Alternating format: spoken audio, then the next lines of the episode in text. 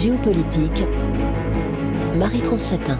Bonjour et merci de nous rejoindre pour cette nouvelle édition géopolitique que vous pouvez également écouter en podcast.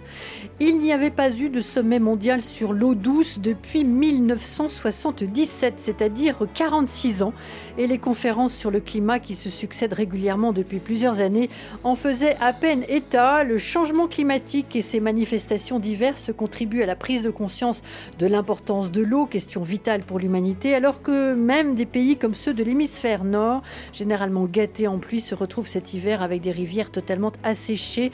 Un jamais vu qui fait toucher du doigt le rapprochement des questions liées au climat de notre quotidien à tous.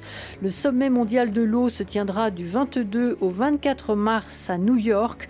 En 2015, les Nations Unies avaient fixé un objectif de développement durable pour assurer en 2030 l'accès universel à l'eau potable et aux services d'assainissement. 2030, c'est pratiquement demain. En 2021, 2 milliards de personnes n'avaient pas un accès correct à l'eau potable. Les progrès sont trop lents. Le sommet de mars sera-t-il le bon? Regard avec nos invités. Par téléphone, Gérard Payen, vice-président du Partenariat français pour l'eau, association qui rassemble les principaux acteurs privés et publics de l'eau. Bonjour. Bonjour. En studio, Patrice Fonladosa, président du think tank Ressources, ancien président Afrique du MEDEF. Bonjour. Bonjour Marie-France. Julien Ancel, directeur général de l'ONG Mille et Une Fontaines, dont la mission est de bâtir et déployer des solutions pérennes d'eau potable. Un million de bénéficiaires. Bonjour. Bonjour.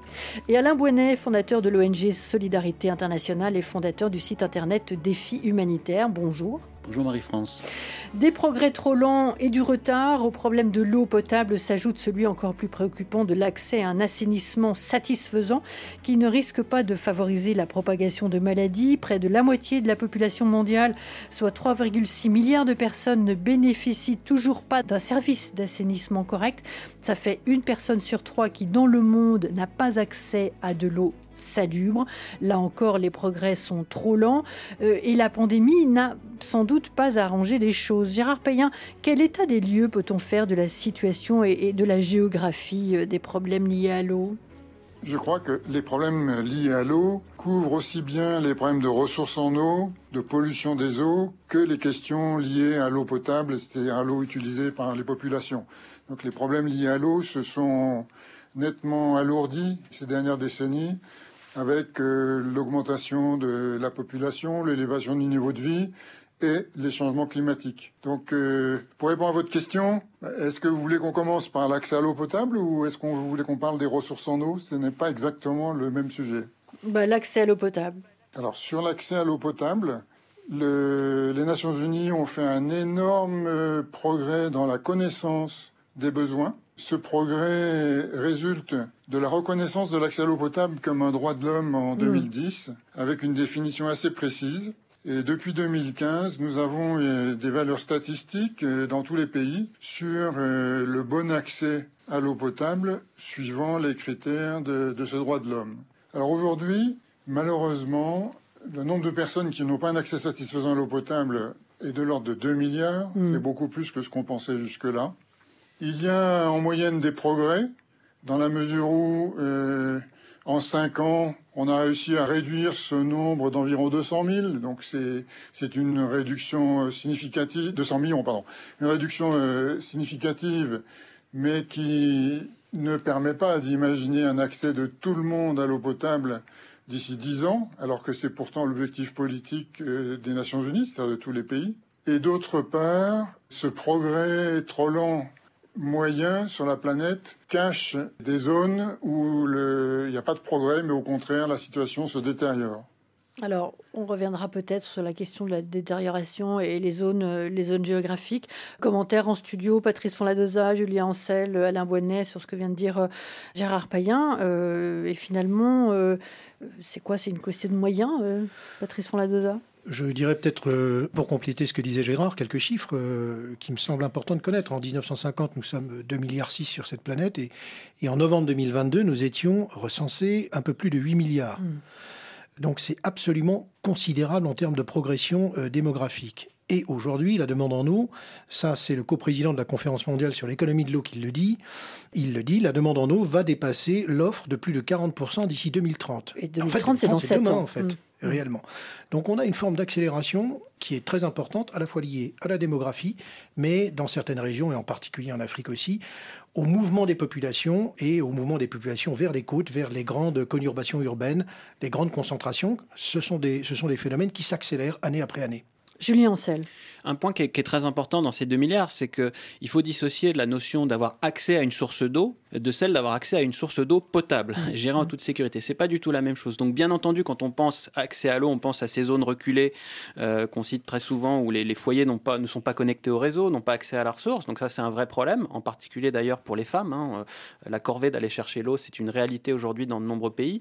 Euh, mais derrière ça, il y a vraiment la notion de la qualité, de la potabilité. Donc, l'accès, ça garantit pas la qualité. Et donc, quand vous avez un puits à proximité du bétail, quand vous avez des canalisations qui sont pas maintenues, bah, vous buvez une eau contaminée. Et ça avait déjà été cité dans une émission précédente, mais pour nous, euh, attraper la bactérie E. coli, bon, ça mm. provoque des diarrhées, c'est bénin, mais dans ces pays-là, ça peut être mortel, notamment pour les enfants. Il y a plus de 2 millions euh, d'enfants qui continuent à mourir chaque année de, à cause des maladies diarrhéiques. Donc il y a effectivement une réalité sur le terrain euh, très, très forte.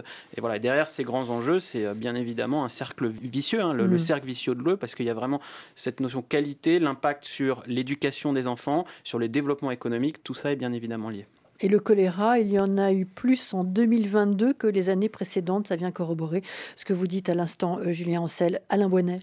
Oui, le choléra, euh, depuis 2021, connaît euh, une véritable flambée dans beaucoup de pays, que l'on pense à Haïti, au Liban, à la Syrie, au Pakistan, à la République démocratique du Congo, etc. C'est une maladie des mains sales, c'est une maladie du non-accès à l'eau potable et, et au savon souvent. Et ce que je voudrais dire, c'est qu'il y a un certain nombre d'organisations qui, se battent non seulement contre le choléra, mais pour l'accès à l'eau potable par voie de conséquence. Et comme le disait Gérard Payen, il y a une diversité de situations quand même mm. sur la question de l'accès à l'eau, à l'eau potable en particulier. Et nous, à Solidarité Internationale, on est mobilisés sur les pays qui sont le plus souvent et les plus pauvres et qui subissent ou un conflit, une catastrophe naturelle ou déclenchée par l'homme, ou une épidémie comme on l'a vu euh, avec le choléra, mais aussi avec Ebola et le Covid. Et donc aujourd'hui, Solidarité internationale est engagée dans 22 pays pour délivrer de l'eau potable, l'assainissement et l'hygiène d'ailleurs, qui sont tout à fait complémentaires à peu près un million de personnes. Bien sûr, on a d'autres types de programmes, sécurité alimentaire, euh, abri, etc. Et c'est une lutte euh, quotidienne contre la mortalité infantile, mmh. que citait Julien, qui est un vrai sujet, du fait de ces maladies hydriques qui proviennent de l'eau non potable. Et c'est aussi un besoin simplement pour vivre au quotidien, partout, et notamment dans ces pays qui, plus que d'autres parfois, subissent le réchauffement climatique de manière exacerbée. Mmh. On pense à la Corne de l'Afrique ou au Sahel. Mmh. Alors précisément, euh, si on devait établir une carte géographique, euh, Gérard Payen, euh, des régions les plus concernées par les problèmes liés à l'eau potable et, et probablement aussi à la question qu'on n'a pas encore développée de la disponibilité en eau. Euh, c'est l'Afrique subsaharienne qui est la plus impactée avec euh, l'Asie du centre et, l'Asie du sud, Gérard Payen. Alors, il faut bien différencier la question des ressources en eau de la question de l'eau potable. Sur la planète, euh, il y a des pays très secs, avec très peu de ressources en eau, dans lesquels la quasi-totalité de la population a un bon accès à l'eau potable. Et à l'inverse, il y a des pays très humides, avec énormément d'eau, euh, dans lesquelles une grande partie de la population n'a pas d'eau potable, c'est-à-dire, comme le disait Julien Ancel, de l'eau qui n'est pas contaminée. Donc ce sont deux sujets vraiment différents. En ce qui concerne euh, les 2 milliards de personnes qui n'ont pas accès à l'eau potable, il y a malheureusement des détériorations, c'est-à-dire des zones du globe dans lesquelles le nombre de personnes sans eau potable augmente d'année en année. Ce sont essentiellement des endroits où l'amélioration des services publics, des infrastructures de, production et de distribution d'eau potable se développe plus lentement que la croissance démographique. Mmh. donc il y a deux grandes populations euh, qui sont concernées. Il y a l'Afrique subsaharienne, qui a une croissance démographique forte et dans laquelle euh, les infrastructures publiques n'arrivent pas à suivre. Donc chaque année en Afrique, il y a plus de gens sans eau potable que l'année d'avant. Et par ailleurs, il y a une autre population alors qui est, qui est moins visible parce qu'elle concerne beaucoup de pays, c'est la population urbaine. La moitié de la planète aujourd'hui est formée de citadins. Eh bien, chaque année, il y a plus de citadins sans eau potable, sans accès correct à l'eau potable que l'année d'avant. Alors bien entendu, ces deux populations, euh, Afrique subsaharienne et population urbaine, se retrouvent aussi en Afrique. Et donc c'est dans les villes africaines que la croissance du nombre de personnes qui n'ont pas accès à l'eau potable est la plus rapide. Un commentaire peut-être, euh, Patrice Forladosa, sur euh, que vient d'évoquer Gérard Payen? Je pense que Gérard a vraiment posé la problématique d'une manière tout à fait claire. je voudrais quand même ajouter une chose. Je ne peux pas dissocier l'accès à l'eau potable de la question de l'assainissement. Je pense que l'assainissement est un parent pauvre qui continue malgré les demandes et malgré le fait qu'un certain nombre euh, essayent de le, mettre en avant et de le lier en fait mm. à la question de l'accès à l'eau. Avoir de l'accès à l'eau sans prévoir des réseaux d'assainissement, c'est juste une énorme erreur, évidemment sociale, mais de santé, euh, comme c'était dit tout à l'heure. Donc je voudrais simplement euh, remettre aussi cette question des réseaux d'assainissement qui sont alors pour la plupart vraiment franchement très pauvres ou inexistants dans la plupart des pays d'Afrique. Mm. Alors avant de parler de, des attentes par rapport au, sommet mondial onusien sur l'eau. Julien Ancel, je le disais en introduction, vous êtes directeur général de l'ONG Mille et une fontaines, dont la mission est de bâtir et déployer des solutions pérennes d'eau potable euh, et qui, euh, via un modèle innovant d'entrepreneuriat social, permet aujourd'hui à un million de personnes euh, vulnérables d'accéder à une eau de qualité. Parlez-nous de votre expérience ce qu'on a voulu faire en, créant Mille et une fontaine, qui est effectivement un modèle euh, non conventionnel, qui vient du terrain, euh, c'est d'adresser cette question de, la qualité. Pourquoi aujourd'hui encore et toujours euh, on n'a pas une solution satisfaisante? Et aussi la question de la pérennité. Parce que des solutions, il y en a, mmh. des puits sont mis en œuvre, beaucoup d'ONG agissent là-dessus. Mais si je prends l'exemple de Madagascar, où on est présent aujourd'hui, un système sur trois n'est pas fonctionnel dans le pays. donc pour adresser ces, ces points-là, en fait, on a imaginé un modèle qui est un modèle d'entrepreneuriat local. Donc en fait, dans les villages dans lesquels nous opérons, on crée des micro-usines de purification d'eau potable qu'on confie à des opérateurs locaux, hein, qui sont des, villageois, et donc qui produisent une eau en bonbonne de 20 litres, conforme aux normes qualité de l'OMS, hein, même dans les régions les plus reculées du, Cambodge. Et donc c'est une eau qui est livrée à domicile à un prix tout à fait abordable, c'est moins de 2 centimes le litre. Donc ce qui fait qu'on arrive à donc toucher les populations vulnérables avec une solution tout à fait satisfaisante sur le plan de la qualité, pas cher, et avec un modèle économique qui est durable, puisque le fait de, voilà, de vendre cette eau permet de générer de l'activité et donc euh, de, derrière créer les conditions de, l'autofinancement et de la continuité de service. Ça, c'est un élément très important, la continuité de service.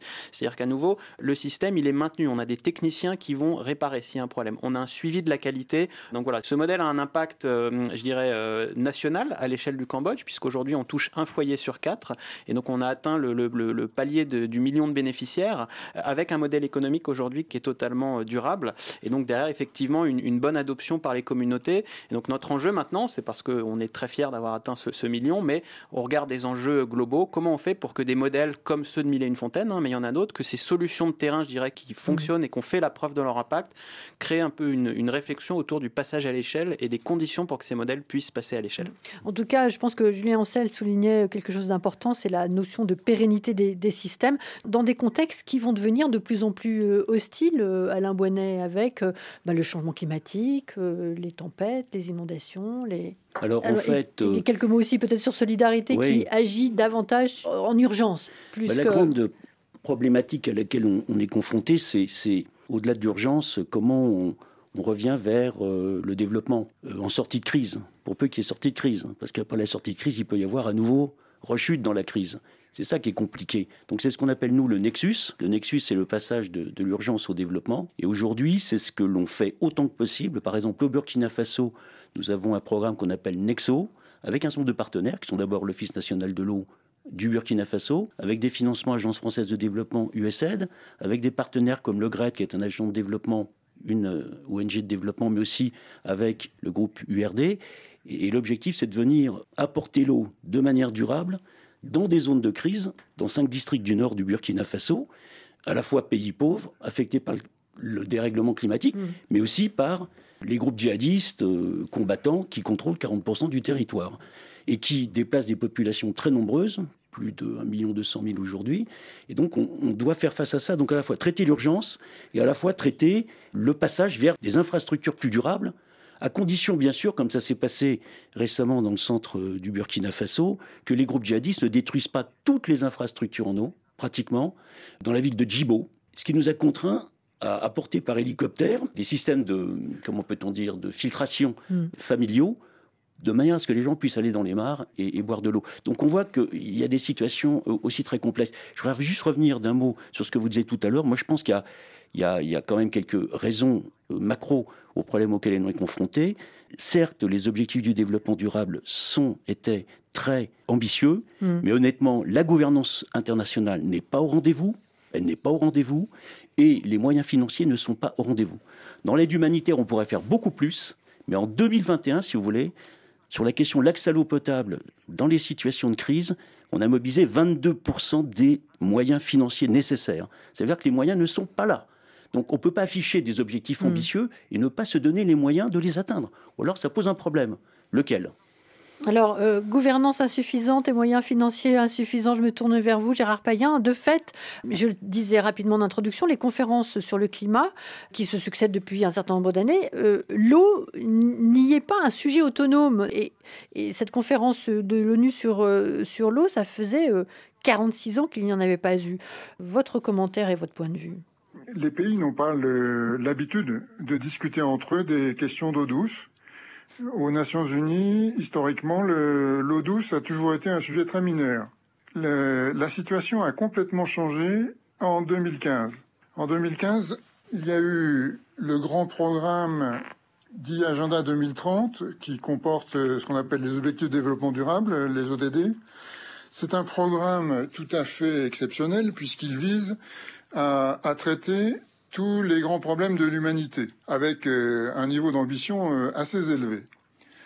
Alors en 2015, il y a donc eu un changement politique sur la façon au niveau mondial d'envisager les problèmes de l'eau.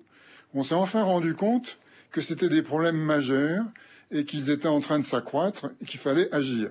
Donc en 2015, on est passé au niveau mondial d'une situation où les Nations Unies avaient un objectif peu ambitieux pour l'eau potable, à une situation où les Nations Unies, c'est-à-dire le club des États, ont maintenant 20 objectifs mondiaux pour l'eau, et ça comporte aussi bien les questions d'eau potable que d'assainissement, que de gestion des pollutions, que de gestion des eaux usées, que des catastrophes liées à l'eau, ou que la gestion des ressources en eau. Donc euh, l'ensemble des grands sujets liés à l'eau font aujourd'hui l'objet d'un objectif mondial, d'un objectif politique.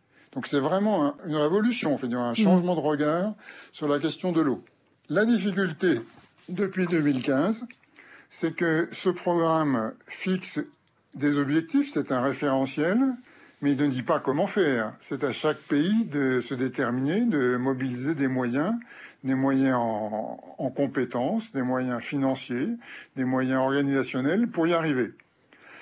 Et alors là, eh bien, il faut reconnaître que le bas blesse. En effet, euh, la logique aurait voulu que chaque pays modifie ses politiques publiques relatives à l'eau pour qu'elles deviennent compatibles avec les objectifs mondiaux. Ça n'a probablement pas été fait, puisque euh, l'année dernière, les Nations Unies ont lancé un cri d'alarme en disant à tous les pays, vous n'y êtes pas du tout, vos objectifs 2030 ne seront pas atteints. Pour les atteindre, il faudrait accélérer le rythme de vos efforts. Et cette accélération n'est pas modeste. Les Nations Unies ont dit qu'il faudrait multiplier par 4 le rythme de vos efforts. Mm. Donc augmenter d'un facteur 4 euh, des enfin, les résultats des politiques publiques, c'est changer de politique en fait. C'est avoir des politiques beaucoup plus ambitieuses. Aujourd'hui, ils n'ont pas l'air d'exister. La conférence de mars, qui va avoir lieu dans 15 mm. jours, est la première fois que les pays vont avoir l'occasion de discuter entre eux de, de la lenteur de leur progrès. C'est la première fois qu'ils vont confronter leurs 20 objectifs avec euh, la situation qu'on connaît maintenant. Gérard Payen, je vous laisse... regarder dans le miroir. Je vous, je vous laisserai la parole vont pour décider d'accélérer leurs efforts ou vont-ils considérer que finalement l'eau c'est un point important mmh. et qu'ils peuvent continuer comme ils ont toujours fait? Euh, c'est la grande question de, cette conférence sur l'eau, qui est vraiment historique, puisque c'est la première fois qu'on parle d'eau douce depuis euh, plus de deux générations. Mais il ne faudrait pas qu'on attende la suivante pour euh, régler des problèmes. Gérard Payen, on vous retrouve après le journal avec Patrice Fonladosa, Julien Ancel et, Alain Bonnet pour poursuivre sur ce sommet mondial de l'eau à venir. À tout de suite. Géopolitique Marie-France Chatin. Regard sur le sommet mondial de l'eau organisé dans le courant du mois de mars par l'Organisation nationale des Nations Unies. Nous retrouvons nos invités. Gérard Payen, vice-président du Partenariat français pour l'eau, association qui rassemble les principaux acteurs privés et publics de l'eau. Patrice Fonladoza, président du think tank Ressources et ancien président Afrique du MEDEF. Julien Ancel, directeur général de l'ONG Mille et une fontaines et Alain Boinet, fondateur euh, de l'ONG Solidarité internationale et fondateur du site internet Défi humanitaire. Euh, Gérard Payen, on a terminé la première partie de l'émission sur euh, le caractère historique euh, du sommet euh, de l'ONU qui se tient donc à New York du 22 au 24 mars consacré à l'eau. Vous évoquiez toutes les, difficultés avec ces politiques publiques ici et là qui n'ont pas modifié leurs politiques et leurs orientations dans le domaine de l'eau. Est-ce qu'une ONU, une organisation des Nations Unies, plus directive ne serait pas, après ça j'ai bien conscience des notions d'ingérence, mais est-ce que ça ne serait pas finalement utile sur cette question qui prend un caractère d'urgence particulièrement euh, prononcé, Gérard Payen? Vous savez, les, Nations Unies l'ONU, ça n'est que le club euh, des gouvernements. C'est-à-dire que l'ONU n'est jamais directive. Ce sont les gouvernements qui décident ensemble de faire quelque chose. Donc l'enjeu tel que nous le voyons au partenariat français pour l'eau, l'enjeu de la conférence de fin mars, il est à deux niveaux. Les États n'ont pas l'habitude de se rencontrer pour discuter d'eau. Il faut qu'ils le fassent régulièrement, de façon à pouvoir progresser ensemble. Ça, c'est un problème de gouvernance mmh. mondiale. Euh, il s'agit de décider de faire des réunions régulières sur l'eau aux Nations Unies. Il y en a, mais elles sont sectorielles. C'est-à-dire que à l'Organisation mondiale pour la santé, on discute d'eau pour la santé à la FAO, on discute d'eau pour l'agriculture. Mais il est nécessaire aujourd'hui, alors que les problèmes de ressources en eau, de pollution, d'accès à l'eau se, je dirais, interagissent, il est nécessaire d'avoir des réunions politiques où on discute de l'ensemble des questions d'eau douce. Et puis la deuxième grande question pour cette conférence, c'est euh, le besoin d'agir. Les pays se sont fixés des objectifs. On sait que pour les atteindre, ils ont besoin d'accélérer leurs efforts. Et on ne sait pas encore s'ils vont décider effectivement d'accélérer. À ce stade, ils font mine de ne pas entendre les messages en disant qu'il faut accélérer. Mm. Donc il y aura des discussions politiques assez sérieuses à, New York sur cette question. Est-ce qu'ils décideront ensemble d'agir? Beaucoup de gens l'espèrent, mais ça n'est pas du tout assuré. Alors, commentaire ici en studio à chacun, euh, Patrice Fonladoza, Julien Ancel et, Alain Bonnet. Et quand euh, Gérard Payen euh, évoque l'idée que l'eau ne fait pas partie des, priorités, ou en tout cas toutes ces conférences sur le climat qui n'ont jamais intégré de façon importante l'eau, c'est tout de même abyssal. Patrice Fonladoza. D'abord, on n'en a pas parlé, mais je crois que c'est important de le rappeler, les faits sont têtus. Il y a une très intéressante étude du Pacific Institute sur les conflits liés à l'eau. Ces conflits liés à l'eau qui ont été euh, très bien recensés, aujourd'hui on en a compté, euh, je dirais, une centaine de conflits à peu près entre les années 1960 et 2010. Entre 2010 et 2021, c'est 800 conflits, et 800 conflits de plus en plus violents. Donc c'est bien une dégradation des relations entre les personnes croissante liée à cet accès. Donc les politiques publiques vont être obligées de se réorienter un peu sous la contrainte, bien évidemment. Euh, je prends ce dernier chiffre. Euh, sur l'année 2021, je vous disais 800 de 2010 à 2021. En 2021, c'est 124 conflits, rien que sur cette année-là. Mmh. Donc ça continue, ça monte, et euh, les autorités publiques ne peuvent plus ignorer que l'absence de cet accès à l'eau confronte les populations les unes contre les autres. Ça, c'est la première chose. Il y a une chose qui a été très importante, à mon avis, et qui a été rappelée d'ailleurs à plusieurs reprises par Gérard, c'est la question de, politique publique mmh. et la hiérarchie que donnent euh, les gouvernements, les États, au sujet qu'ils traitent, budget après budget, plan après plan.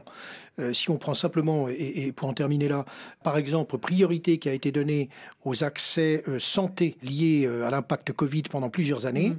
ces quelques années qui viennent de s'écouler, elles se sont faites très clairement au détriment d'une budgétarisation des actions sur l'accès à l'eau potable. Et on a vu des budgets réalloués, des budgets de support, d'aide publique au développement, qui ont été réalloués entre des programmes qui étaient à l'origine liés à l'accès à l'eau potable vers des programmes de secours et de santé sur la question du Covid. Donc il y a vraiment une question de responsabilité politique importante mmh. à chaque pays de se déterminer, comme l'a dit tout à l'heure Gérard Payen, et c'est vrai.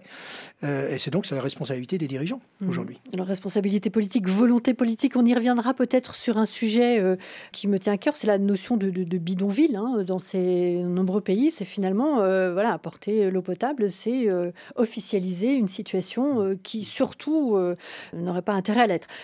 Julien Ancel, vos attentes à vous quant à la conférence onusienne? Notre attente chez Mille Fontaine, c'est vraiment que la, voie des solutions de terrain soit, prise en compte. Donc on vient avec euh, un message positif qui est que des solutions existent. Il y a aujourd'hui des, nouveaux modèles opérationnels économiques qui émergent du terrain. Hein. Euh, c'est des modèles qui ne sont pas pensés par les gouvernements, qui sont un peu hors du, radar, je dirais, des grands acteurs institutionnels et des financements. Mais ces modèles, aujourd'hui, ils démontrent leur pertinence. Ils sont adaptés par les populations. Ils sont efficaces sur le plan économique. Hein on voit les enjeux financiers, c'est bien de s'intéresser au, au, coût par bénéficiaire. Euh, ils sont aussi résilients au changement climatique. Et donc ces modèles, ils ont vraiment aujourd'hui un potentiel pour passer à l'échelle, mais ils n'en ont pas la capacité. Alors bien sûr, il y a des causes internes propres aux organisations, mais, mais fondamentalement, aujourd'hui, le fait qu'on ne soit pas dans le radar et donc euh, on n'est pas un cadre favorable, institutionnel, juridique pour développer ces modèles, fait qu'aujourd'hui, on ne voit pas comment on va pouvoir faire 2 milliards de bénéficiaires à horizon 2030. Euh, donc vraiment, nous, ce qu'on veut, c'est pouvoir faire en sorte d'influer sur les politiques mhm. publiques, clairement, pour créer un cadre, pour créer des alliances, des écosystèmes entre ONG, entre gouvernements, entre entreprises, vraiment tous les acteurs autour de la table, et avoir des raisonnements par pays. C'est dire ce qu'on a fait au Cambodge, ce que certaines organisations font dans notre pays. Eh ben, il faut que ça s'intègre dans la politique publique et qu'on crée des, alliances, je pense, par pays, pour vraiment aller chercher les, solutions et résoudre les problèmes. Il y a des solutions pratiques, et il faut que ces solutions, voilà, soient pas entre guillemets mises à l'écart du débat. Bien évidemment, la gouvernance c'est clé. Bien évidemment, les moyens, il en faut beaucoup plus. Mais derrière ça, il faut mettre en face, je pense, vraiment des, solutions et puis encourager l'accélération de ces solutions. Hmm. Alain Bonnet bah C'est simple, cette conférence, elle a déjà annoncé qu'elle ne ferait pas de déclaration politique. Et après, qu'est-ce qui se passe? Comme cela a été dit, euh, pour atteindre les ODD, l'ODD 6 en particulier, il faudrait multiplier les budgets par 4. Accessoirement, dans les situations de crise, c'est par 23. Et Gérard Payen, dans un article l'année dernière, disait qu'au rythme actuel, en 2030, il y aura 1,4 milliard millions d'êtres humains qui n'auront toujours pas accès à l'eau potable. C'est-à-dire qu'on aura échoué sur les ODD, en tout cas sur l'ODD 6. Et comme le disait euh, Patrice on ça tout à l'heure, la démographie, elle est en train de nous rattraper, en particulier en mmh. Afrique. Parce que là, 1,4 milliard millions d'Africains aujourd'hui, 2,5 milliards millions en 2030. 2030, c'est demain. Quand vous pensez que la RDC va passer de 100 à 218 millions d'habitants, que le Niger va passer de 26 millions à 67 millions d'habitants, je vois pas comment ils vont y arriver à ce rythme des ODD de l'ODD 6. Et tout ça, ça peut provoquer deux choses. D'abord, des conflits de proximité, par exemple entre les éleveurs et les, et les, et les agriculteurs, mais aussi des mouvements migratoires majeurs. Parce que les gens, ils n'attendent pas de mourir pour partir. Hein. Les gens, ils partent avant. Je pense que cette conférence est une bonne nouvelle, puisque la précédente remonte à 46 ans. La question, c'est qu'est-ce qu'elle va produire? Et je suis de plus en plus euh, inquiet, voire sceptique. Ça fait 20 ans que je suis engagé dans le plaidoyer pour l'eau en dehors de l'action de terrain que nous menons c'est le plaidoyer au service de l'accès l'eau sur le terrain. Et je me dis, mais sur quoi ça va déboucher? C'est pour ça qu'un certain nombre d'acteurs, 34 acteurs euh, de l'aide humanitaire internationale, ont lancé un appel pour dire, voilà, on veut réunir 200 signataires au niveau international pour mettre la pression sur les institutions, parce que ça ne peut pas durer comme ça. Parce que, si vous voulez, je lis la déclaration de la vision de la conférence. Écoutez un peu, la crise actuelle de l'eau et de l'assainissement est une menace pour tous. Mais quand on dit ça, il faut peut-être qu'en face, on dise c'est quoi la solution ou les moyens pour y remédier. Je sais bien que c'est pas facile. C'est urgent. C'est urgent. Et j'écoutais Marc Fesneau, le ministre de l'Agriculture et de la Souveraineté alimentaire, d'ailleurs tous les pays devraient penser à leur souveraineté alimentaire, qui disait à l'occasion du Salon de l'Agriculture, la meilleure assurance vie contre les aléas climatiques, c'est effectivement un accès à l'eau. Alors ça, on le découvre en France. D'ailleurs, on intervient, nous, dans les bidonvilles en France aussi pour l'accès à l'eau potable et à l'assainissement. Donc il y a des besoins chez nous. Et d'autre part, euh, l'eau, c'est l'eau de consommation et c'est aussi l'eau pour l'agriculture et pour le bétail. Et ça, on en a besoin pour vivre. Alors, la, croissance démographique, euh, très importante, euh, on l'a dit, euh, en Afrique, également en Asie. Gérard Payen, je voudrais qu'on parle de cette notion de, volonté politique. Vous disiez qu'il était nécessaire d'accélérer. S'occuper des, questions sanitaires dans les bidonvilles, etc., c'est bah, finalement officialiser ce que certains gouvernements n'ont pas du tout envie d'officialiser. Oui, c'est un débat qui avait lieu il y, a, il temps, mais qui, à mon avis, est complètement dépassé aujourd'hui, puisque en 2010, l'accès à l'eau potable et à l'assainissement ont été reconnus comme des droits de l'homme, ce qui leur donne un, un statut de priorité par rapport à tout le reste. Donc si si des personnes habitent dans un bidonville qui n'est pas du tout souhaitable, par exemple dans une zone inondable, évidemment, il faut essayer de leur trouver d'autres logements. Mais tant qu'ils habitent là, ils ont droit à avoir de l'eau potable. Et donc euh, aujourd'hui, apporter de l'eau potable à bidonville n'est pas l'officialiser. C'est simplement euh, répondre à des besoins essentiels d'une population tant qu'elle n'a pas pu être relogée de façon plus décente. Donc euh, c'est pas forcément encore bien compris par tous les responsables politiques, mais en tout cas c'est assez clair, enfin moi dans ma tête et puis dans la tête de beaucoup de gens. Il faut bien distinguer la satisfaction des besoins essentiels, qui sont des droits de l'homme, du fait que on a une situation qui est imparfaite et donc qui a sur certains aspects euh, euh, des, aspects désagréables. En France, le problème se pose. Hein, nous avons des, bidonvilles avec des migrants et on s'est bien rendu compte pendant le confinement de la période de Covid qu'ils avaient besoin d'eau potable. Et on s'est organisé pour leur apporter de l'eau potable, même si là où ils étaient, euh, les pouvoirs publics auraient aimé les, chasser ou les faire, faire qu'ils aillent ailleurs. Voilà, il faut, bien distinguer mm. ça. Accès à l'eau potable, c'est un droit. C'est valable pour tout le monde, mm. qui que ce soit sur la planète. La question de savoir si ça a vraiment changé les choses. Euh, Patrice Fondadoza. Oui, c'est effectivement, c'est l'ONU qui a déclaré que, le droit à l'eau est un droit humain, euh, bien évidemment, mais il faut ensuite euh, le décliner dans les législations nationales, dans chaque pays. Or, ça n'est pas forcément le cas. Par ailleurs, qui déclare un droit doit euh, trouver son, côté opposable. Envers qui contre qui euh, Donc là, ça pose un vrai, un vrai souci. Euh, effectivement, on peut déclarer dans certaines législations que c'est un droit humain et donc engager des actions qui sont des actions de recours auprès des collectivités ou auprès de l'État pour avoir cet accès, mais encore faut-il que ce soit possible, opposable et, je dirais, organisé d'un point de vue juridique. Mmh. Julien Ancel faut que ça s'inscrive effectivement dans les politiques publiques. Euh, c'est ce sur quoi on milite dans les pays dans lesquels euh, on opère, parce qu'effectivement, il, y a des, codes de l'eau, il y a bien évidemment des objectifs, des ambitions, mais derrière, effectivement, les moyens n'y sont pas. Et il faut se dire qu'ils ne le font pas nécessairement. Cette situation n'existe pas simplement par la mauvaise volonté des gouvernements, c'est simplement qu'ils n'ont pas aujourd'hui les financements pour. Donc il y a aussi tout un travail pour faire en sorte que les gouvernements euh, puissent mieux expliciter leur politique, leur ambition, les projets qu'ils veulent mettre en œuvre, et ensuite aller convaincre les banques de développement les grandes agences et les bailleurs de pouvoir les financer. Donc c'est tout ce travail-là qu'il faut réussir à articuler euh, voilà, dans une vision euh, coordonnée, ce qui est bien évidemment pas évident. la Bonnet. Ce qui me semble, c'est que on connaît bien finalement la situation de l'eau dans sa diversité et son urgence, mais ce qui manque, euh, c'est la volonté d'y répondre. Et donc c'est pour ça que moi je reviens sur ce que je disais tout à l'heure. Mmh. il y a cet appel à l'action qui est lancé pour réunir 200 signataires, 200 organisations de manière à, arriver à New York avec des attentes et avec notamment trois objectifs parmi d'autres. Le premier, c'est que l'accès à l'eau potable, l'assainissement, l'hygiène soit rendu possible en 2030, y compris dans les situations de conflit. Le deuxième point, c'est que le droit international humanitaire stipule et on devrait protéger les infrastructures en eau dans les situations de guerre. Et enfin, il faut que soit nommé, je ne sais pas si c'est la solution, en tout cas c'est une étape vers, un représentant spécial, unique, au niveau des Nations Unies euh, de façon à coordonner un peu cet ensemble. Vous avez plus de 20 agences des Nations Unies qui s'occupent d'eau. Bon, il faudrait peut-être mettre un peu d'ordre dans tout ça pour être un peu plus efficace. Et pour les associations qui peuvent nous écouter, les organisations quelles qu'elles soient, qu'elles sachent en tout cas qu'elles peuvent aller signer cette, euh, elles peuvent se joindre à, cette, à ce mouvement. Hein. Il y a plus d'une centaine d'associations. Il nous reste voilà, 15 jours pour en réunir 200, soit sur le site de Solidarité Internationale, soit sur www.défihumanitaire.com. Maintenant, il faut peut-être changer de ton avec les gens qui décident. Parce que s'ils ne comprennent pas, peut-être qu'il faut que nous, on passe à autre chose pour qu'ils comprennent. Mm avec le soutien des opinions publiques, avec le soutien des populations concernées, parce qu'on ne va pas attendre éternellement et jouer le jeu des conférences qui parfois ne débouchent sur rien mmh. du tout. Mmh. Elles nous amusent, mais on n'est pas là pour ça. Mmh. Alors il est vrai, euh, Gérard Payen, j'ai senti que quand j'ai passé la parole à Patrice Folandoza sur la question des bidonvilles, vous vouliez rajouter quelque chose parce que j'avais euh, posé la question de savoir si euh, le fait que l'accès à l'eau soit devenu un droit de l'homme en 2010, si ça avait véritablement changé les choses. Alors concernant la, la conférence de l'ONU, qu'un représentant spécial pour l'eau soit nommé et puis qu'il n'y ait pas de suite, ce serait tout de même euh, évidemment très frustrant pour, euh, pour tout le monde. Mais finalement, Gérard Payen, euh, j'ai presque envie de vous poser la, question suivante.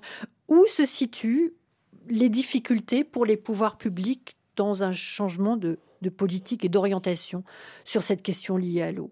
Eh bien, je voulais effectivement revenir sur la question de, de l'eau potable comme droit de l'homme et objet d'un objectif mondial d'accès universel, pour signaler qu'il y a un ensemble politique qui a intégré euh, cette question, c'est l'Union européenne. Donc je voudrais signaler que l'Union européenne a changé euh, ses règles internes et depuis le 1er janvier de cette année, tous les pays de l'Union européenne ont une nouvelle législation qui change l'approche des pouvoirs publics vis-à-vis de l'accès à l'eau potable. C'était le cas en France. Jusque-là, les pouvoirs publics créaient un service public et puis, ben, les, les, citoyens en bénéficiaient ou n'en bénéficiaient pas. Maintenant, les pouvoirs publics ont l'obligation d'identifier toutes les personnes qui n'ont pas un accès correct à l'eau potable. Elles ont l'obligation de leur chercher des solutions et de les mettre en œuvre d'ici 2030, de façon à ce qu'en 2030, l'accès universel qui est un objectif mondial, mm. soit réalisé dans l'Union européenne. Donc c'est un changement majeur qui va changer beaucoup de choses dans l'Union européenne. bien entendu, ça ne va pas régler les problèmes ailleurs, mais c'est, je voudrais quand même signaler ça parce que vous me demandez qu'est-ce qu'il faut que les politiques publiques fassent. Eh bien, la plus grande question, c'est il faut qu'elles adoptent des objectifs qui soient ceux qui sont nécessaires. Lorsqu'on dit qu'on veut atteindre un objectif, ben, encore faut-il que les politiques publiques visent effectivement cet objectif et pas autre chose. Alors, commentaire ici, avant la fin de cette émission, Patrice Fonladoza, Julien Ancel et, Alain Bonnet. Patrice Fonladoza. Écoutez, euh, Antonio Guterres, le secrétaire général de l'ONU, a appelé un plan d'action audacieux, dit-il. Je, cite, euh, on, peut quand même avoir un certain nombre d'espoirs. Et d'ailleurs, euh, la ligne tracée par Gérard sur ce qui a été euh, mis en œuvre à partir de début janvier au niveau de l'Union européenne est quand mm. même extrêmement majeur, intéressant. Mm. Et c'est un renversement, effectivement, de, mm. le, de la responsabilité des moyens. Et ça, c'est très, très important parce que là, du coup, effectivement, la partie opposable devient, devient réelle. Vous avez parlé tout à l'heure d'un terme, je me permets de le reprendre. Vous avez dit, et s'il ne se passe rien, ce sera une frustration. Non, non, c'est, pas une frustration, ce sera bien pire que cela. Je pense qu'il y a vraiment une question euh, alors Alain le disait avec ses mots, euh, de responsabilisation des gens qui euh, vont à cette conférence pour pouvoir essayer d'en sortir quelque chose qui soit concret pour les populations. Donc ce c'est pas de la frustration, ce serait trop facile. c'est vraiment mettre en responsabilité ceux qui se réunissent à New York dans quelques jours. Julien Ancel. Oui, de notre côté, on n'est on pas les seuls. On a du concret à proposer. On a des solutions, on a des modèles. Ils ont fait la preuve de leur impact. Maintenant, voilà, on a besoin effectivement d'une gouvernance, de financement, d'alliances, d'écosystèmes pour que euh, les États puissent, avec nous, avec tous les acteurs qui sont requis, euh, développer, mettre à l'échelle ces modèles. Les solutions, il y en a. Donc, on vient avec un message très positif pour cette conférence. Alain Boinet.